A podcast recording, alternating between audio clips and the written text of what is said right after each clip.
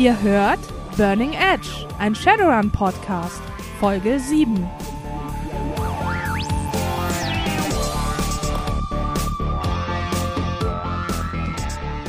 Willkommen zu Episode 7 Archetypen Charakterkonzepte. Ich bin Chaos. Und ich bin Sister Panic. Und da die ein die Abstimmung dieses Mal extrem eindeutig war, äh, mit über 50 Prozent der Stimmen hat das Thema gewonnen, reden wir heute auch über Archetypen und Charakterkonzepte. Richtig. Und bevor wir damit loslegen, haben wir noch die News. Die News. Also, zuerst einmal ist die erste Erweiterung für das Brettspiel Shadowrun Crossfire erschienen. Ähm, die heißt High Caliber Ops ist ähm, genau wie das Originalspiel bisher nur englischsprachig erhältlich. Wir haben es bisher noch nicht gespielt, weil wir es erst bestellt haben. Aber wenn es angekommen ist, werden wir vielleicht mal kurz irgendwann was darüber sagen, ob es uns gefällt. So, Ende Januar wird die übersetzte und überarbeitete Fassung von Chrome Flash in Deutsch Body Shop erscheinen. Endlich. Das ist das ähm, Augmentation Cyberware Bioware Quellenbuch. Wir freuen uns schon sehr drauf. Ähm, des Weiteren wird Ende Januar ähm, Schatten über Chicago ersch erscheinen. Das ist die zweite Hälfte äh, der Übersetzung zu Mission Season 5 und wird an Mission Chicago anknüpfen thematisch. Außerdem wird vielleicht, also laut Pegasus Seite vielleicht Ende März die übersetzte äh, Fassung von Bloody Business, in Deutsch Blutige Geschäfte, erscheinen. Das ist ein Quellenbuch so wie Gestohlene Seelen oder Sperrzone Boston, also mit Storyhooks ähm, für Kampagnen. Und zwar wird es hier äh, mittelgründig um ähm, Konzerne im weitesten Sinne gehen. Außerdem ähm, gerade im amerikanischen erschienen das Rigger 5 wird auch in diesem Jahr auf Deutsch noch erscheinen. Da gibt es allerdings noch kein festes Datum. Und äh, zu etwas mehr persönlichen Burning Edge betreffenden. Wir wurden sehr netterweise Anfang des Jahres zu einem zu einer New Year's Episode äh, mit unseren amerikanischen Kollegen eingeladen. Da waren äh, Leute von äh, der Ecology. Dann war Vendetta Violent der Produzent da, der ähm, der Videopodcaster, der als Masked GM Beiträge für die Ecology gemacht hat. Ich kann mich gerade nicht an den Namen erinnern. Ähm, dann Critical Glitch war, glaube ich, auch jemand da. Ja, mag sein, bin ich mir gerade aber auch nicht sicher. Auf jeden Fall amerikanische und kanadische Kollegen. Wir waren sehr begeistert. Es hat sehr viel Spaß gemacht. Ähm, irgendwann im Laufe der nächsten Zeit wird das dann auch auf der auf dem Ecology Podcast zu hören sein. Ähm, es hat sehr viel Spaß gemacht. Es war sehr interessant, sich mit anderen Leuten auszutauschen, auch wenn es für uns etwas früh war, um drei Uhr morgens. Naja, Zeitverschiebung und so. Wir würden uns freuen, wenn ihr euch das auch mal anhört, wenn es euch interessiert. Und vielleicht wird es demnächst auch noch noch nichts versprochen, aber es ist angedacht, weitere weitere Crossover-Projekte geben. So, Archetypen und Charakterkonzepte. Das ist ein extrem umfassendes Thema, mal wieder. Wir scheinen da irgendwie ein Fable für zu haben. Oder ihr, ihr stimmt ja immer dafür ab. Genau. Deswegen haben wir als erstes Mal äh, als Arbeitssparmaßnahme beschlossen, die Charaktererschaffung komplett auszugliedern. Die steht nachher unter, den, unter der Abstimmung wieder zur Auswahl für die nächste Folge. Und dann haben wir beschlossen, das Ganze theoretisch anzugehen. Grundsätzlich erstmal und Charakterkonzepte als theoretisches Konstrukt aufgebaut. Erstmal nur für uns im Grunde genommen. Das ist kein hundertprozentiges System, das ist eine Annäherung. Genau, es ist nichts in Stein gemeißelt, da Shadowrun ja dankbarerweise ein sehr variables System ist, wo jeder mehr oder weniger machen kann, was er möchte, innerhalb der Regeln. Aber ähm, es ist schön, sich erstmal ein paar Kategorien zurechtzulegen, damit man auch weiß, worüber man redet, damit man so einen gemeinsamen Nenner hat irgendwie. Genau, strukturierte Denkweise und so. Ja. Und wir haben jetzt Charaktere eingeteilt in ihre Intention, welche Art von Problemen sie lösen möchten. Hier ist darauf zu achten, es ist nur die Art der Probleme, die sie lösen möchten, nicht wie sie die Probleme lösen möchten. Das ist nochmal eine eigene Hausnummer. Genau. Und da gibt es die Kategorien Kampf, Magie, Matrix und Sozial. Ja. Und ja, Sister Panic legt jetzt los mit dem Kampf. Ja, also, da hat ähm, Chaos ein sehr schönes Zitat gefunden, von dem wir auch nach äh, ausgiebigen Google-Orgien nicht mehr ähm, herausfinden konnten, wo es herkommt. Also für sachdienliche Hinweise sind wir dankbar. Und zwar ist das wie folgt. Kampf ist der angemessene Einsatz von Gewalt, um vorher fest definierte Ziele zu erreichen. Das finden wir, das passt sehr, sehr schön zu Shadowrun. Das ist richtig. Gerade dieses, dieses angemessen und definierte Ziele ist sehr, sehr wichtig. Also Die Shadowrunner haben ein vorher definiertes Ziel. Sie wollen irgendwo hinkommen oder irgendwo wegkommen. Die Gegner haben ein vorher fest definiertes Ziel und alle benutzen genau die Menge an Gewalt, die nötig ist, das Ziel zu erreichen und versuchen idealerweise nicht zu sehr, zu viel mehr zu machen, weil das nur unnötig Aufmerksamkeit oder Kollateralschäden hervorruft.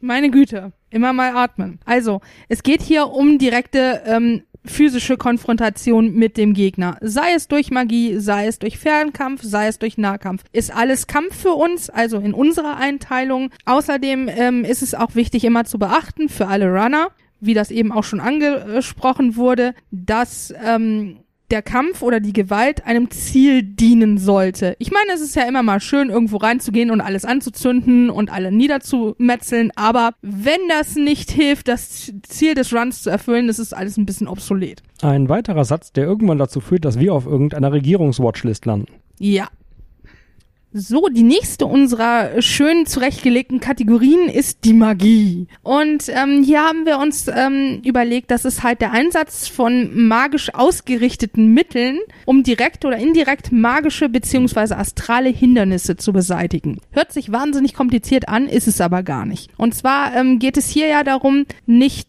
nur, dass die Mittel, die man benutzt, um Hindernisse zu überwinden, magisch sind, sondern dass auch die Hindernisse in irgendeiner Form magisch sind. Genau, also Geister, astrale Barrieren, Hüter, solche Sachen sind äh, magische Ziele beziehungsweise Probleme, die hier gelöst werden. Genau, und man auch kein anderer Charakter außer jemand mit ähm, magischen, magisch ausgerichteten Mitteln kann das in irgendeiner Form improvisieren, diese Hindernisse zu überwinden. Ich kann zum Beispiel einen astral projizierenden Magier mit einem von diesen lebenden Netzen bewerfen und ihn damit schaden oder von irgendwas fernhalten. Oder ich kann einen Hüter auch einfach dadurch ausschalten, indem ich ihn zu seinem Cast äh, sprechenden Magier zurückverfolge und den ausnocke. Damit ist er auch gelöst. Richtig. Aber das wäre dann in dem Fall Kampf und nicht Magie. Ja. Wo es jetzt ein bisschen schwierig wird, wird bei unserer nächsten Kategorie Matrix. Ja. Matrix, ähm, das ist ein das war ein bisschen knifflig, uns zu überlegen, ähm, wie ist die Definition dafür. Und zwar Matrix-Charaktere sind für uns Charaktere, die direkt mit der Mat direkt mit der Matrix interagieren, ähm, um direkt oder indirekt technische oder Matrix-spezifische Hindernisse zu beseitigen. Meine Güte. Ja, was da halt zum Beispiel rausfällt, ist, wenn ich die Matrix benutze, um in einen Kampf einzugreifen, ist das die Kategorie Kampf. Wenn ich aber die Matrix benutze, um, sagen wir, einen Host runterzufahren, ist es ein Matrix-Problem. Ja, oder äh, kannst du mal die Kameras ausmachen oder die Mac-Schlösser öffnen?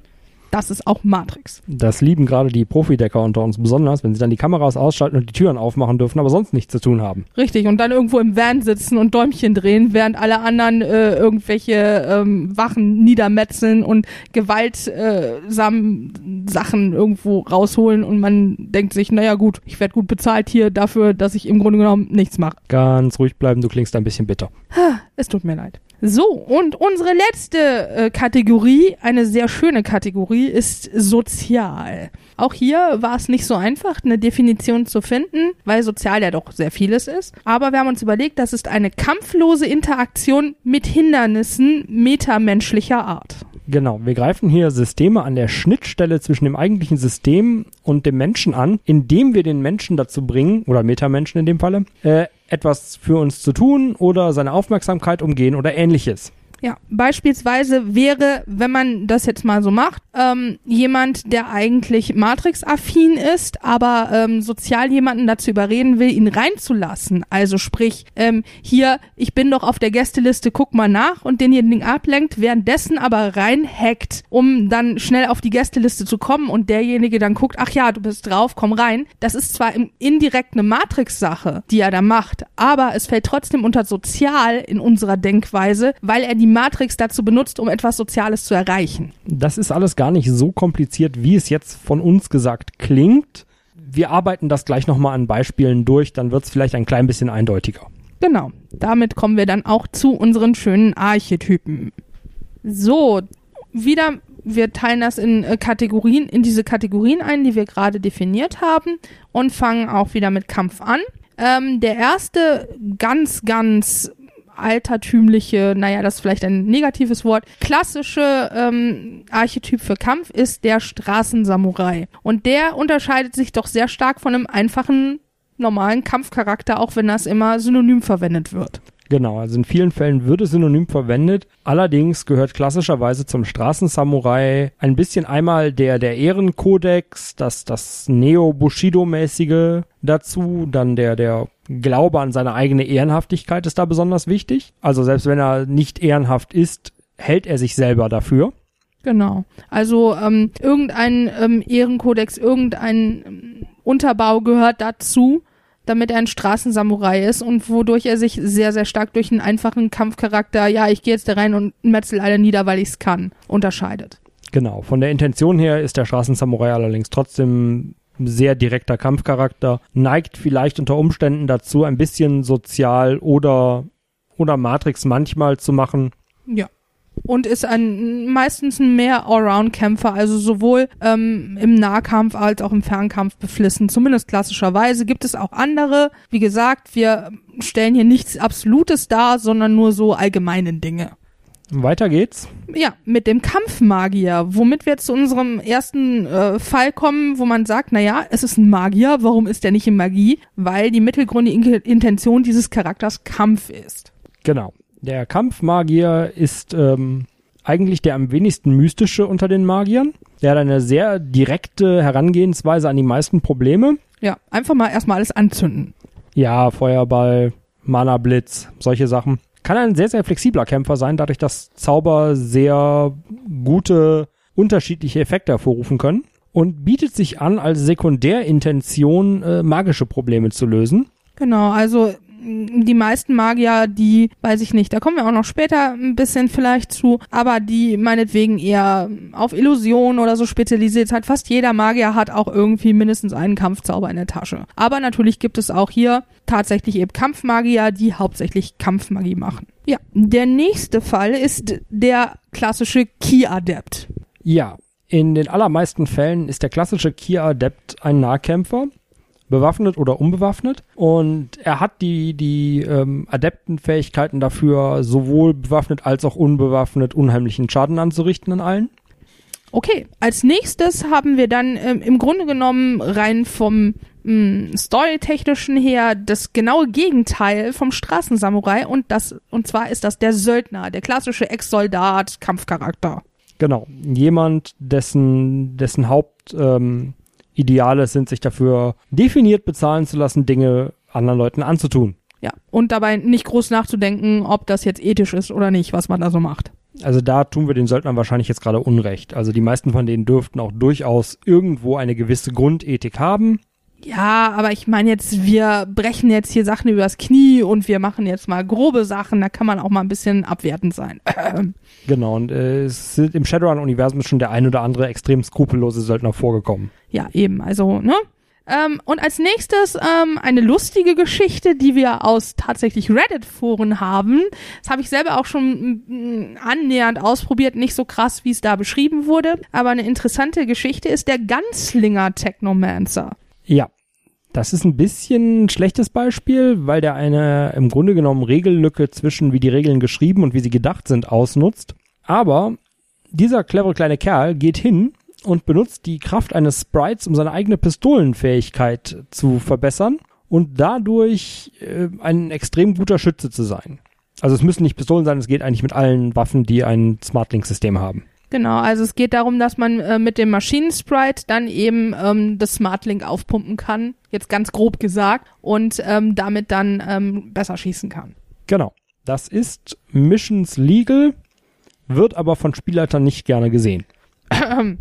Also wie gesagt, ich habe es mal ausprobiert, weil ich es kann und weil ich es lustig fand es ist kein viable Archetype, aber wir haben uns, haben uns jetzt mal äh, zur Auflockerung reingenommen, um zu zeigen, dass es auch wirklich ähm, ganz exotische Dinge gibt, die man eben mit diesem schönen Regelsystem machen kann. Manchmal muss man einfach ein bisschen querdenken. Genau. So, unsere nächste Kategorie ist dann die Magie. Zur Magie gibt es auch ähm, einige traditionelle Archetypen. Das sind äh, zum ersten die Schamanen. Schamanen sind wie Magier nur mit Tiergeistern. Gut, das ist A vereinfacht und B inzwischen auch einfach falsch. Richtig, weil äh, mittlerweile auch die hermetischen Magier ähm, Geister haben können, also Tiergeister, Tieraspekte. Ja, das haben sie inzwischen sowieso geändert. Ähm, grundsätzlich ist es inzwischen, man ist Magier und dann sucht man sich eine Tradition aus und Schamanismus ist halt eine davon, die normalerweise durch eine gewisse Naturverbundenheit, einen Respekt vor den Geistern und durch die eben ernannten Schutzgeister ausgedrückt wird. Ja, und kaltspieltechnisch ist es einfach das Hauptattribut, was man benutzt. Für Drain. Genau. Das Entzugsattribut ist anders und die Geister, die man beschwören kann, sind auch anders. Genau. Ähm, hierbei möchten wir auch nochmal auf ähm, nicht so klassische ähm, magische Traditionen wie zum Beispiel Voodoo hinweisen. Gibt es in Shadowrun natürlich auch. Ähm, da kann man sicherlich auch sehr, sehr coole Sachen mitmachen. Jeder hat irgendwie so eine Voodoo-hohe Priesterin äh, im Kopf, denke ich. Oder auch einen buddhistischen Mönch. Wobei die eher zu Ki-Adepten neigen. Ja, außerdem, ja, wo wir gerade bei Adepten waren und eben auch schon bei Adepten waren, Adepten, Adepten sind überall, ähm, gibt es natürlich auch magische Adepten. Und zwar die einen sind äh, eher der Beschwörung äh, zugetan und die anderen eher der Spruchzauberei. Genau, das sind die sogenannten Aspektmagier. Die gibt es auch etwas billiger bei der Charaktererschaffung als volle Magier. Dafür können die nur eine von den, von den großen Magiegruppen äh, beherrschen. Also entweder Spruchzauberei oder beschwören oder verzaubern. Dann hatte sich äh, Chaos einen sehr äh, lustigen und interessanten Archetypen in Anführungsstrichen überlegt, der momentan noch nicht wirklich ähm, viable ist vielleicht, aber äh, das definitiv eine interessante ähm, Idee ist. Und zwar, wir haben es den magischen Ingenieur genannt. Genau, weil es jetzt immer mehr Sachen gibt, die äh, mit dem Astralraum interagieren, aber nicht von nicht von Magiern benutzt werden müssen, muss es doch theoretisch möglich sein, jemanden zu finden, der magische Probleme angeht, ohne selber Magier zu sein. Er hat also kein Magieattribut und benutzt Sachen wie diese, wie die Astralraumkamera, um äh, astral wahrnehmen zu können, oder ähm, die die Netze, diese astralen Netze, um um astrale Formen zu fangen beziehungsweise zu zu disrupten und hat vielleicht sogar eine Keule mit mit äh, Farb 3 Bakterien, um weiß ich nicht duale Wesen besser zu verprügeln. Ich weiß es noch nicht. Es gibt auch noch nicht genügend Zeug, was mit dem Astralraum interagiert, dass der funktionieren würde, aber ich fand die Idee sehr lustig. Ja, außerdem äh, bin ich in diesem Zuge auf die Idee gekommen. Ich bin mir nicht sicher, ob es das gibt. Wenn ja, bitte weist mich darauf hin, wo ich dazu Informationen finden kann. Wenn es das noch nicht gibt, warum nicht? Ähm, Wäre es doch interessant zu sehen, FAB3-Bakterien. Ähm, warum oder gibt es das so quasi magisches Penicillin? Weil es sind Bakterien und die muss man ja dann vielleicht damit irgendwie abtöten können oder so. Das wäre doch mal eine interessante Geschichte. Fällt bestimmt auch gar nicht auf, wenn die plötzlich weg sind. Ah, pappelapapp. Ja. Damit kommen wir dann auch schon zu unserer nächsten Kategorie und das ist die Matrix. Der erste absolut äh, elementare Matrix-Archetyp ist natürlich der Decker.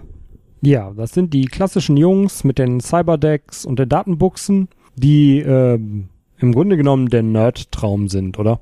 Ja, obwohl ich muss sagen, mein Nerd-Traum sind eher die nächsten Archetypen, die noch nicht so alt sind, und zwar die Technomancer. Die sind natürlich noch eine Nummer besser. Äh, alle, alle Vorteile eines Deckers, ohne den Nachteil haben zu müssen, dass man sich teure Technik kaufen muss. Allerdings, äh, wenn was schief geht, ist auch nicht dein Deck durch, sondern dein Gehirn. Ja, äh, beide Archetypen machen so grob dasselbe, surfen in der Matrix und äh, prügeln sich mit Eis, klauen Daten, hebeln Sicherheitssysteme aus und so weiter und so fort und sind damit dann im Vergleich zu vielen anderen Archetypen gar nicht so interessant. Vor allen Dingen, weil beide es eher schwer machen, zusätzliche, zusätzliche Aspekte reinzunehmen, weil sie relativ viele Punkte gerade im Fertigkeitenbereich brauchen. Genau, aber das ist gerade der Punkt. Viele Matrix-Charaktere haben dann als Zweitgeschichte äh, dann zumindest einige Punkte im Kampf, dass sie auch eine Waffe sicher abfeuern können, um sich zu schützen oder auch um ähm, in der Nicht-Matrix-Welt ein bisschen ähm, nützlich zu sein. Ich muss ganz ehrlich sagen, Technomancer ist für mich persönlich ja so eine Art eben Matrix-Magier. Ne? Die Sprites sind wie Geister und bisher, also in, in 4.0 war ich noch so ein bisschen enttäuscht, weil da nicht so richtig viel zu gesagt wurde, wie das alles so funktionieren soll. Aber jetzt mit der 5er Edition ist ja sehr, sehr viel dazugekommen, was ähm, das Ganze interessanter macht. Vor allem das Wi-Fi bei Cyberware mittlerweile ähm, zusätzlich Boni gibt, wenn die an ist. Das heißt, sowohl als Decker als auch als Technomancer hat man dann mehr Möglichkeiten, auch direkt ins Geschehen einzugreifen, was das ein bisschen interessanter macht. Und natürlich, dass sich durch die Pro dadurch, dass die Programme und die komplexen Formen nicht mehr das gleiche gleiche, sind nur mit anderen mit anderem Hintergrund sind die auch ein bisschen anders geworden. Genau, und das, ähm, der Begriff Matrix-Magier ist jetzt eben auch ähm, sehr viel zutreffender, dadurch, dass es eben Fate gibt, was im Grunde genommen sowas ist wie das Magier-Drain. Fate gab es auch in der vierten Edition schon, musste man aber nur machen, wenn man komplexe Formen on the fly Genau. improvisiert hat oder einen Sprite beschworen hat. Ja, genau, aber jetzt ist es halt mehr oder weniger bei fast allen Sachen. Was es interessanter macht, finde ich persönlich, das zu spielen. Ja, und als letzten haben wir auch hier wieder einen äh, eher lustigen ähm, Nebenarchetypen, und zwar, das ist der Augmented Reality oder AR Adept. Genau. Davon ausgehend, dass der Hauptvorteil von Virtual Reality ja ist, dass man ähm, schneller ist in der Matrix und in Hosts kann, haben sich einige clevere Leute auch wieder auf Reddit gedacht, es müsste doch eigentlich möglich sein, einen vernünftigen Adepten zu bauen, der den Reflexbooster Power des Adepten benutzt, um in Augmented Reality wesentlich schneller zu sein und die übrig gebliebenen Punkte dann darin steckt, äh, die, die Attribute oder Fertigkeiten zu verbessern, die man dafür braucht. Ja, genau wie der Ganzlinger Technomancer geht es hierbei nicht darum, ob das äh, wirklich sinnvoll ist, aber es ist interessant und lustig und warum nicht? Genau, es ist eine große Welt, es ist genügend Platz für alle darin. Ja. ähm, und dann auch schon äh, zu erstmal unserem vorletzten Punkt und zwar sozial. Auch hier fangen wir wieder ganz klassisch an und zwar das Face. Genau, benannt nach dem gleichnamigen Mitglied aus dem A-Team. Ja, weil A-Team immer gut, vor allem im Shadowrun-Universum ist äh, das A-Team. Das A-Team sollte eigentlich ein Vorbild für alle Shadowrun-Gruppen dieser Welt sein. Mm, aber nicht immer mit Explosionen und so. Das, mm. Ja, aber wenigstens stirbt keiner dabei. In der ganzen Serie sterben, glaube ich, zwei oder drei Leute. Nur weil die Kamera ausblendet, heißt es noch lange nicht, dass Leute nicht sterben. Das ist ja genau wie bei Batman. Na, Man hat bei jedem Autounfall gesehen, dass die nachher noch rausklettern. Ach so, ja, hm, ist okay. Ja, hm, wieder zum Thema, das Face. Das Face. Äh, ja, der übliche Smooth Talker, der Mann mit der silbernen Zunge, der sich äh, versucht, aus allen Problemen erstmal herauszureden oder rein zu verkleiden. Ja. Ähm, aber bevor man immer denkt, das ist nur jemand, äh, der äh, gerne cosplayt und äh, lustige äh, Wortwitze äh, startet, das ist doch alles ein bisschen ernster. Es ist meistens, vor allem wenn es vom Auftrag verlangt ist oder vom Auftraggeber verlangt ist, dass man möglichst äh, unauffällig vorgehen sollte, ist es immer gut, einen Face-Charakter oder jemanden mit hohen sozialen Fähigkeiten in der Gruppe zu haben. Alleine nur aus dem Grund, damit man sich nicht überall reinschießen muss. Genau. Und idealerweise, dass er vorher auch noch ein bisschen mehr Geld rausverhandelt. Genau, das ver vergessen häufig Leute. Ja, der Face-Charakter kann auch mit dem Johnson äh, slash Schmitz verhandeln. Gehen wir weiter? Äh, ja, das nächste ist wieder Adepten, Adepten, Adepten, ähm, der Sozialadept. Genau. Bei den Key-Adepten-Fähigkeiten gibt es inzwischen einige bis viele, die es durchaus interessant machen, einen sozialen Adepten zu spielen, der dadurch dann charismatischer ist, seine Gesichtszüge verändern kann, seine Körperform im, in Grenzen verändern kann und so weiter und so fort, was unheimlich bei Verkleidungen und ähnlichem hilft. Ja, also das, was ein klassischer Face-Charakter im Grunde genommen mit ähm, irgendwelchen Bioware oder anderen Augmentations machen würde, macht derjenige dann halt eben mit Magie. Sehr interessante Geschichte. Und als letzten sozialen Charakter, weil es einfach einen schönen Hintergrund hat und ähm, weil wir es auch ähm, sehr nett finden, dass es das gibt, das ist ähm, aus dem, Aus dem Run Faster Buch. genau, danke, ähm, der Rocker.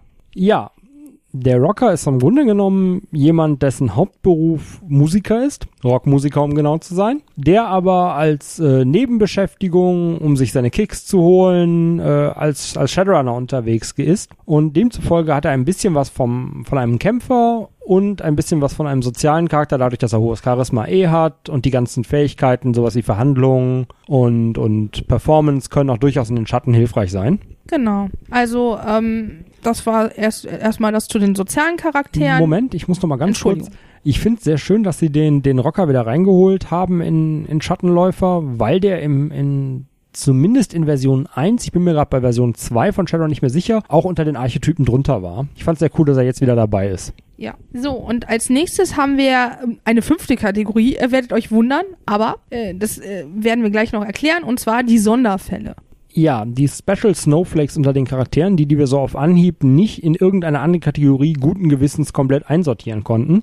Als erstes äh, fällt uns da äh, der Rigger ein, aber Sister Panic werdet ihr sagen, der Rigger, das ist doch Matrix. Nein, ist es ja nicht unbedingt, das ist ja das Spezielle.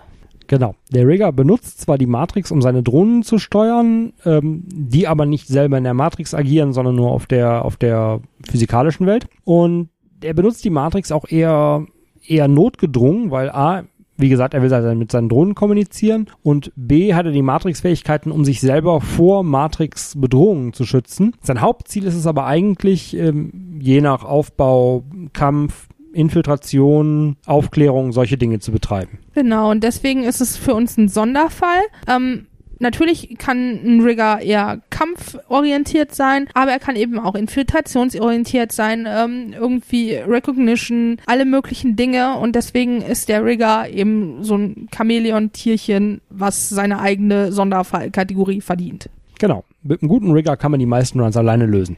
Äh, ja, nein. Okay. Ähm, machen wir weiter. Und zwar das nächste ist ähm, in, ein Infiltrationscharakter oder Agentencharakter oder äh, Covert Ops oder wie auch immer man das schimpfen mag der interagiert mit äh, physikalischen Sicherheitsmaßnahmen, in denen er sie umgeht. Und dasselbe tut er mit Kampf und mit den meisten magischen Sachen und die Matrix versucht er auch nicht anzufassen. Es sei denn, es kommt dazu, äh, dass es äh, doch irgendwie schief geht und er doch nicht so sneaky ist, wie er das vorher dachte. In dem Fall hat ein Infiltrationscharakter meistens auf jeden Fall Kampffertigkeiten, manchmal noch ein bisschen Matrix-Sachen, eher selten Magie, gibt es aber auch. Also Infiltrationsadepten sind durchaus durchaus beliebte Charaktere. Und manchmal können die auch noch sozial sein.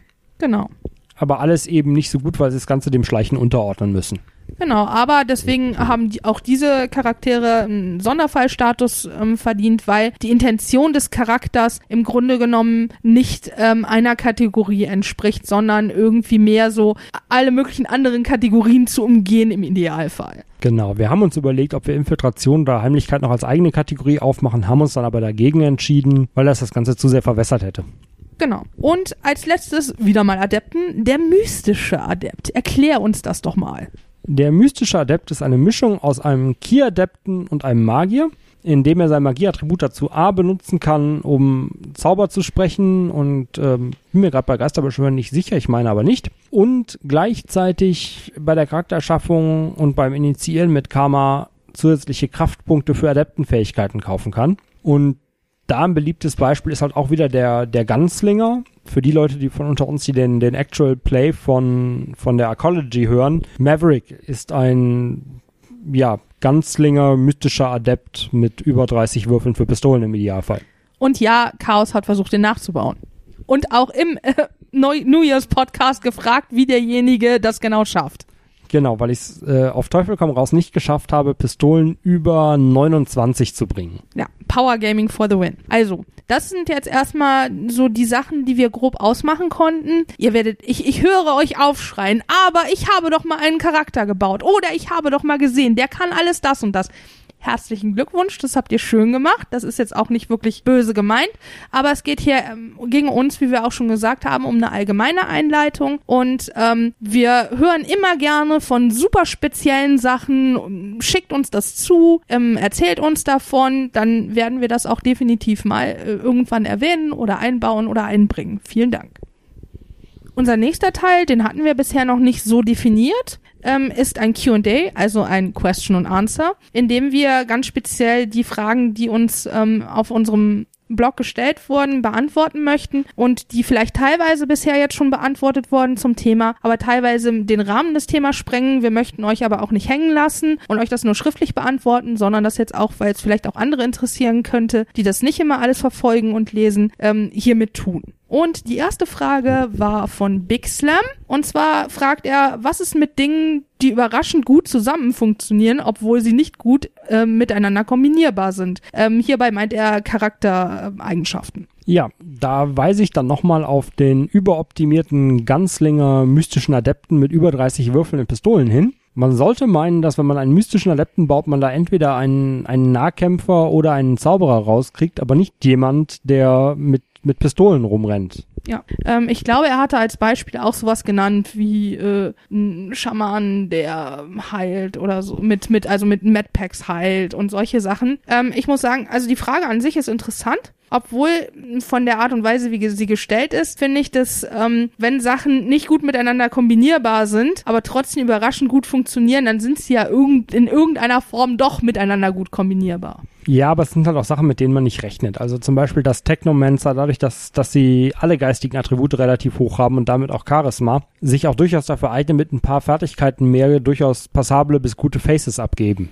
Ja, also, ähm, ja, das sind so Dinge, die es gibt und die auch ähm, immer gerne gesehen sind, die auch äh, tatsächlich, wie ihr schon gehört habt, in äh, verschiedenen Reddit-Threads ähm, durchaus ausgiebig äh, betrachtet und diskutiert werden. Ähm, ja, ich hoffe, das ist äh, beantwortet. Wenn nicht, ähm, lasst es uns nochmal wissen. Die nächste Frage kam von Root. Und zwar, ja, er hat mehrere Fragen. Die erste ist, wie streng behandelt ihr Sins und Comlings? Meistens gar nicht so besonders. Wir achten darauf, dass die Charaktere, wenn sie, wenn sie anfangen, eine vernünftige Sinn und ein vernünftiges äh, Comlink haben und idealerweise auch ein Burner-Comlink und eine, eine Fake-Sinn, die man wegschmeißen kann. Äh, danach ignorieren wir das meistens, weil uns das, das Bookkeeping dann der, der Story im Weg stehen würde. Ja, vor allem wir gehen halt davon aus, dass sich Shadowrunner in dieser Welt bewegen, die ähm, festgelegt ist, dadurch, dass alles überwacht ist, selbst wenn man in den Supermarkt geht und so weiter und so fort, hatten wir ja auch alles schon, ähm, dass die Charaktere sich normalerweise in Alltagssituationen auch dementsprechend verhalten. Sollte jemand zu viel Unfug treiben in unserer Runde und sich äh, dagegen stellen, dann wird das natürlich äh, mehr kontrolliert, dann wird da auch mehr nachgehalten, dann wird aber auch, auch mehrmals aktiv überprüft, dass man würfeln muss und so weiter. Und natürlich in entsprechenden Run-Situationen wird das dann auch wichtig. Da behandeln wir das auch entsprechend. Aber so im normalen Alltagsleben müssen wir ehrlich gestehen, pff, achten wir da jetzt nicht so wahnsinnig drauf, wenn nichts Unvorhergesehenes passiert. Genau.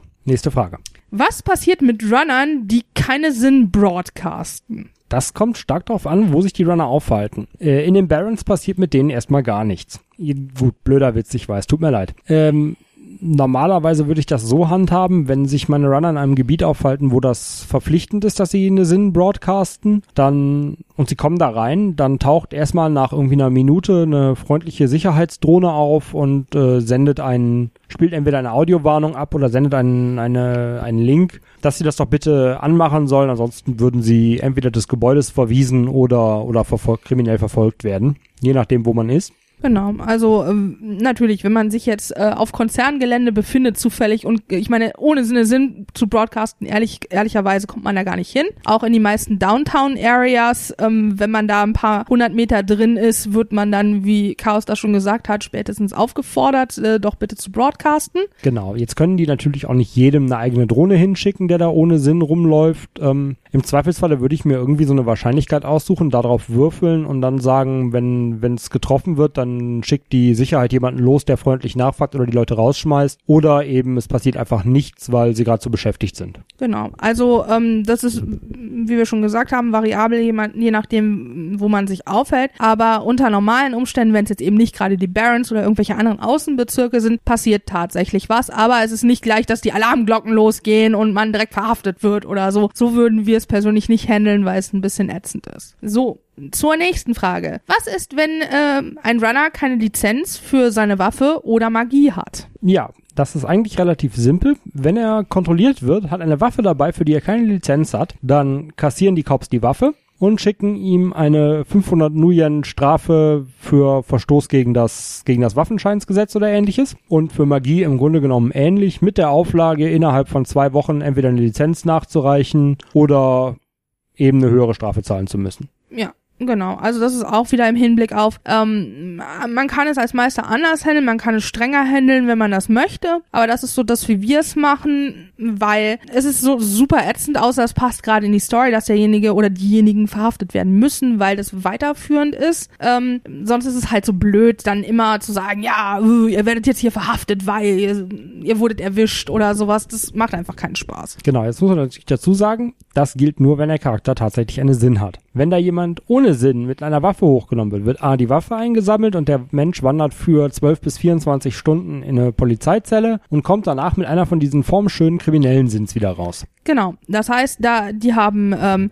die, die DNA in der Akte, die Fingerabdrücke und die sind dann mit dem Charakter, mit dem Bild und äh, der Sinn verknüpft. Das heißt, auch jede weitere Sinn, wenn man, äh, jede weitere Fake-Sinn, wenn man dann hochgenommen wird und kontrolliert wird, DNA kann man ähm, in Shadowrun zwar fälschen, das ist aber sehr, sehr teuer und sehr aufwendig und zeitintensiv. Deswegen ähm, möchte man das möglichst vermeiden, weil äh, die DNA dann mit der eigenen Identität immer verknüpfbar ist, egal welche Fake-Sinn man hat. Deswegen sollte man das möglichst umgehen. Ähm, und zu unserer nächsten Frage. Funktioniert ein Comlink auch ohne Sinn?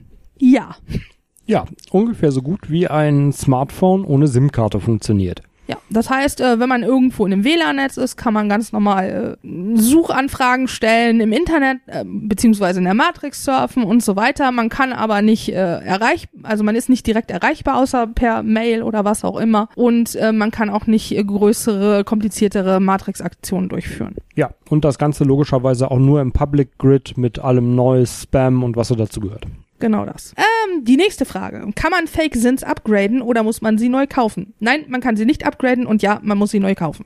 Genau, weil Sins in unheimlich vielen Datenbanken hinterlegt sein müssen, idealerweise, und ähm, ein Upgrade wäre da ein bisschen merkwürdig. Ja, außerdem würde man dann total lange auf einer Sinn äh, rumrödeln und die, das ist einfach auch nicht sinnvoll storytechnisch, sage ich mal. Man möglichst, ähm, sagen wir mal so, wenn man ein richtiger Shadowrunner ist, dann äh, wechselt man seine Sins, wenn die häufig gebraucht wurden, auch ähm, häufiger mal. Das macht Sinn und es macht einfach auch ähm, regeltechnisch Sinn, dass man die nicht upgraden kann, weil das eine Sache ist, die sehr spielelementar ist und ähm, wenn man einfach nur ein bisschen mehr bezahlt, damit es äh, Stufe 4 ist, statt sich eine neue Stufe 4 Sinn kaufen zu müssen, ähm, wäre das halt nicht besonders fair und auch nicht besonders gebalanced. Die nächste Frage ist, und auch die letzte von Root, äh, Burner Sinn oder Burner Comlink, was braucht man für einen Prank Call? Das kommt ganz drauf an, was man wo reinruft. Wenn ich in der nächsten Kneipe anrufe und frage, ob da jemand namens You Jazz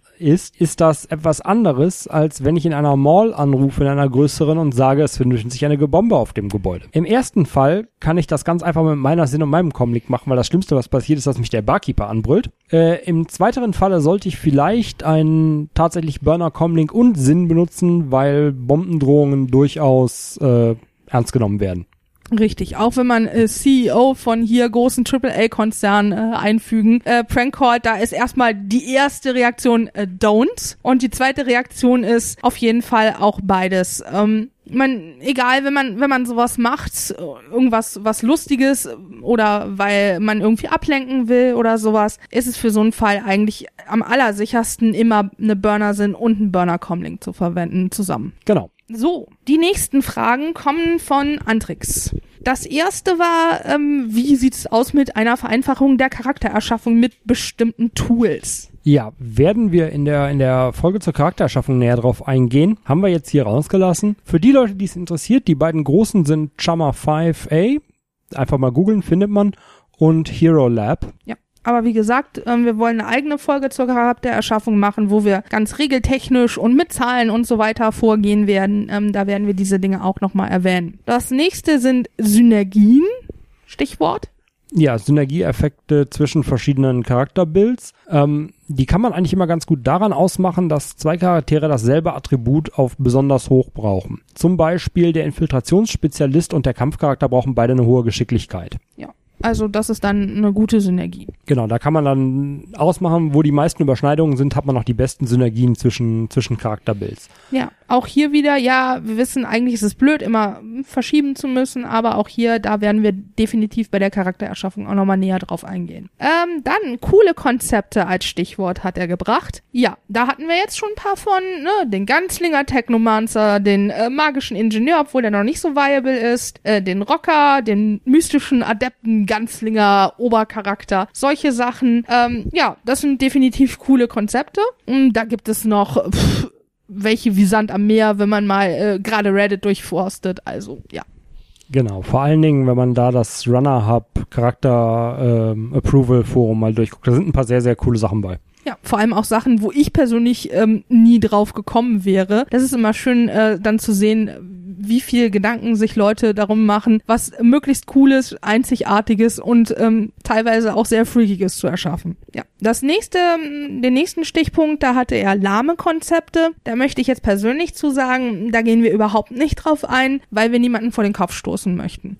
Ich meine, er hatte ich immer so den Eindruck, Antrix, sowohl als auch wir, spielen Shadowrun schon ähm, relativ lange und ähm, es gibt dann Charaktere beziehungsweise Archetypen, die wir haben wir schon 30 mal, 100 mal gesehen, unterschiedlich gespielt, gleich gespielt, wie auch immer. Das würden wir vielleicht als lahm konzipieren oder, oder kategorisieren. Allerdings jemand, der Shadowrun gerade erst neu entdeckt hat, der mm, für den das alles völlig neu ist, der findet halt ähm, bestimmten Archetypen super cool und äh, super heavy und keine Ahnung was. Und solche Menschen möchten wir nicht äh, vor den Kopf stoßen, indem wir das jetzt hier lahm nennen. Genau, da noch ein kurzer Einsatz. Er hat auch gefragt nach Konzepten, die man mit einem kleinen Kniff wieder, wieder cool machen kann aus lahm. Ähm, das habe ich mal versucht mit dem bekannten Cyber-Zombie, Cyber auf null, äh, auf 0, Essenz runter Charakter, den, den es eigentlich immer wieder gibt. Also entlaufener Cyber-Zombie ist ja so eine sehr beliebte äh, Charakteridee, die äh, von vielen über die sich viele lustig gemacht haben. Ich habe das Ganze mal versucht mit Hamilton, indem ich angefangen habe, dem Charakter eine extrem sympathieauslösende äh, Hintergrundgeschichte zu geben. Oh ja. Das ist wirklich fast äh, Hollywood-Niveau Tränendrüse. Unfassbar. Genau, dann so richtig dick den Schmalz drauf und hinten, hinten raus kommt ein Charakter mit einem schweren Maschinengewehr und drei Cybergliedmaßen und einer Essenz von 0, ja, aber der den Leuten trotzdem leid tut. Genau, ein sehr sympathischer Charakter außerdem ist. Seltsamerweise. So, das nächste äh, von Antrix war, ähm, ob wir über auf häufig übersehene Regeln eingehen können. Auch das äh, möchten wir in einer anderen Episode anbringen. Das ist vielleicht sogar was, äh, wo man, weil das ist so viel, was man da machen kann. Das ist vielleicht sogar ein Thema für eine eigene Episode. Also was sind die häufigsten, vielleicht ein Ranking oder irgendwas ähnliches. Ähm, was sind die ähm, am meisten übersehenen Regeln, die aber cool und wichtig sind. Ähm, definitiv eine Anregung, ähm, über die wir nachdenken werden. Ähm, das nächste war Nutzung und Missbrauch von Nachteilen. Ähm, auch da würden wir eher in der Charaktererschaffungsfolge drauf eingehen. Ähm, grundsätzlich gilt halt, wie Antrix auch in seinem Beitrag schon geschrieben hat, die Regel, wenn es keine nachteiligen Effekte im Spiel hat, kriegt man auch kein Karma dafür. Richtig. Also, ne, immer äh, jeder große Vorteil muss auch mit ne, irgendeiner Form von Nachteil einhergehen. Das nennt sich Balancing. Nur nochmal, um das klarzustellen. Dann hat er gefragt, was sind Inspirationen für Charaktere? Ich habe das jetzt so rausgelesen, dass er gerne wissen wollte, was unsere persönlichen Inspirationen für Charaktere sind. Ähm, ich kann jetzt für mich sprechen. Es sind häufig entweder Filme oder Bücher, die ich gelesen habe, oder eine Kombination aus beidem. Ähm, zum Beispiel mein äh, all-time-favorite Technomancer-Charakter heißt äh, Primary Slave und ähm, das die grobe Idee kam von Johnny Mnemonic, sowohl von der Kurzgeschichte als auch dann vom Film mit Keanu Reeves. Ja, und in meinem Kopf, auch wenn CGI heute besser ist, sieht die Matrix auch immer noch genauso aus. Genau. Meine äh, Inspirationen sind meistens eher mechanischer Natur. Ich fange inzwischen einen Charakter normalerweise damit an, dass ich mir überlege, was er genau können soll und was er in der Gruppe für eine Rolle ausfüllen soll und baue dann darum einen Charakter, zu dem es passt, dass er diese Sachen machen kann. Oder ich nehme ein Konzept wie Cyber Zombie und versuche es irgendwie interessant und spielbar zu machen. Ja.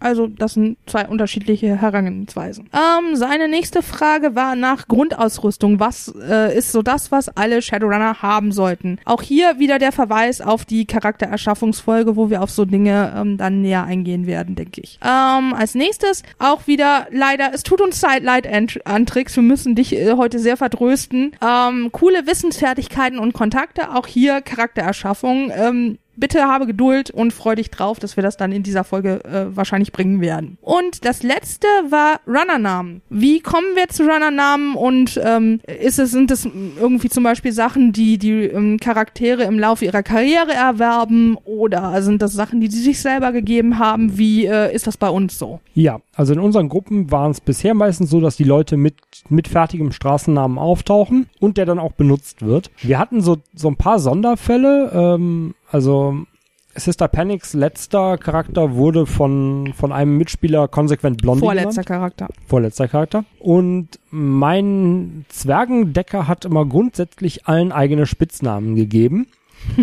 also äh, Beanstalk, Short Round, Sweet Cheeks und Flatfoot waren die, war die letzte Runde, in der er gespielt hat. Ja, ähm, hier kann ich zum Beispiel auch nochmal wieder auf meinen Technomancer eingehen. Ähm, habe ich eben schon gesagt, Primary Slave. Ähm, den Namen habe ich ihr, hat sie sich selber gegeben, ähm, als sie quasi ins Runner-Dasein eingestiegen ist, weil man benutzt ja nicht seinen richtigen Namen. Und das kam daher, dass sie ähm, ein Fable für äh, quasi antike Hardware hat und äh, für Dark Electro. Also passt Primary Slave perfekt. Genau. Das äh, war's dann jetzt auch schon mit unserem Q&A.